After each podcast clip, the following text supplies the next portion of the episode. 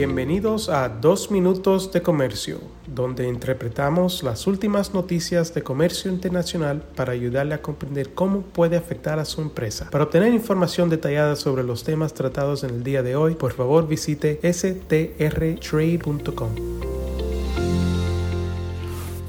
Hoy es el día 6 de mayo 2022. Yo soy el señor Ned Steiner de Sander Travis y Rosenberg. Ubicado en los voluminosos pliegues del proyecto de ley de competencia de China llamado USICA Competes, que actualmente se está considerando en conferencia por el Congreso de los Estados Unidos, es una disposición pequeña pero poderosa. Según su autor, el presidente del Subcomité de Comercio de Medios y Arbitrios, el congresista de Oregón, Earl Blumenauer, esta disposición, la Ley de Seguridad y Equidad de las Importaciones, busca tomar medidas enérgicas contra el contrabando peligroso y los productos falsificados y nivelar el campo de juego cerrando una laguna que permite que los productos chinos de bajo valor eludan los muros arancelarios de la sección 301 y 232. La Oficina de Aduanas y Protección Fronteriza de los Estados Unidos, CBP, ha expresado su apoyo calificado a la legislación, señalando el hecho de que la extensión administrativa aduanera de bajo valor, también conocida como sección 321, se ha disparado en los últimos años. En el año fiscal de 2021, por ejemplo, las importaciones de la sección 321 representaron 771 millones de paquetes, más de 2 millones de paquetes por día.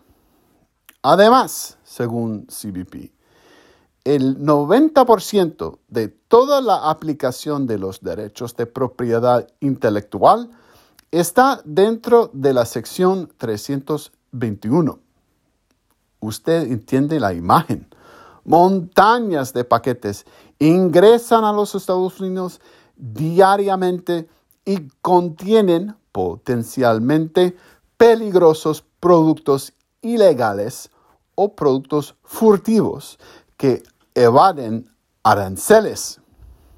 Así dice la historia. ¿Cuál es entonces la solución propuesta?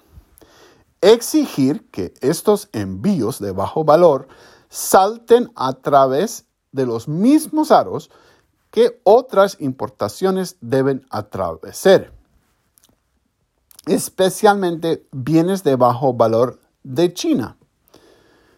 Eso es lo que al representante Blumenauer le gustaría ver. Al igual que una serie de industrias que continuamente están llorando mal por la competencia desleal china.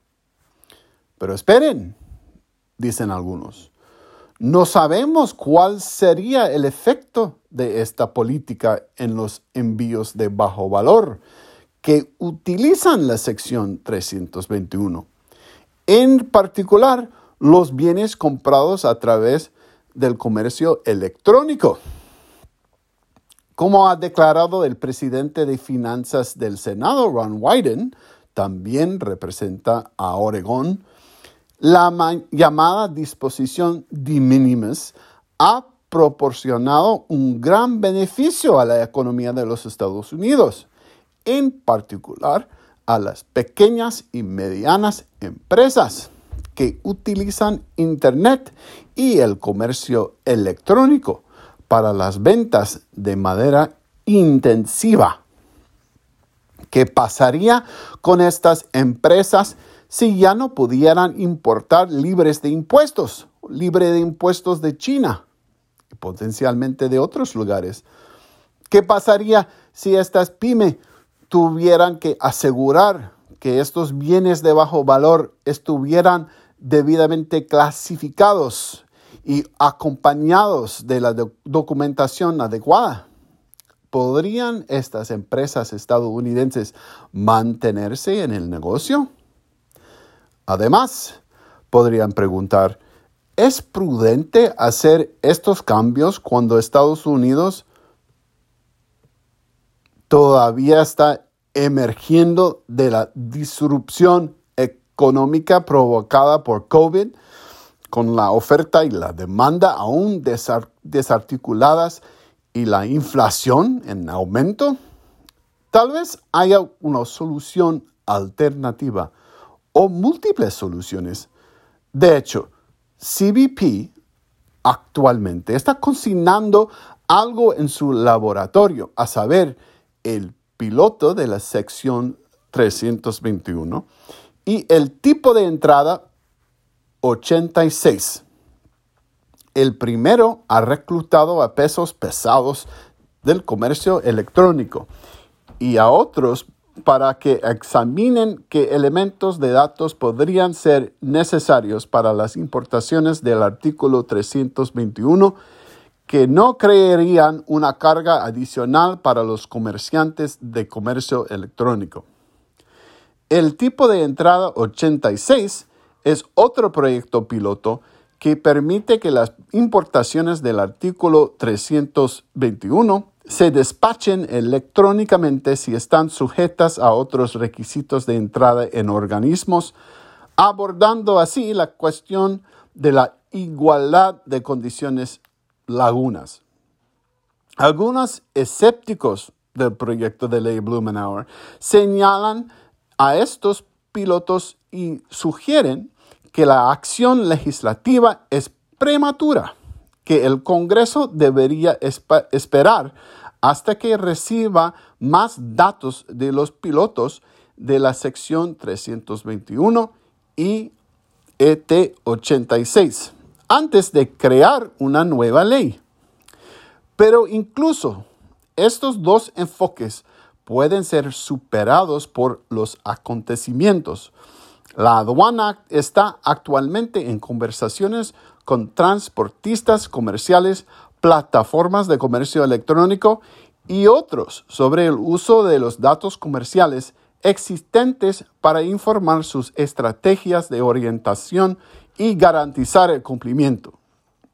La Unión Europea no suele ser la voz de las soluciones dirigidas por el sector privado, está empezando a investigar un enfoque similar. El mes pasado, el llamado Grupo de Personas Sabias emitió una serie de recomendaciones que incluyen un nuevo enfoque de los datos, que disminuye la dependencia de las declaraciones aduaneras se centra en obtener datos de mejor calidad de fuentes comerciales.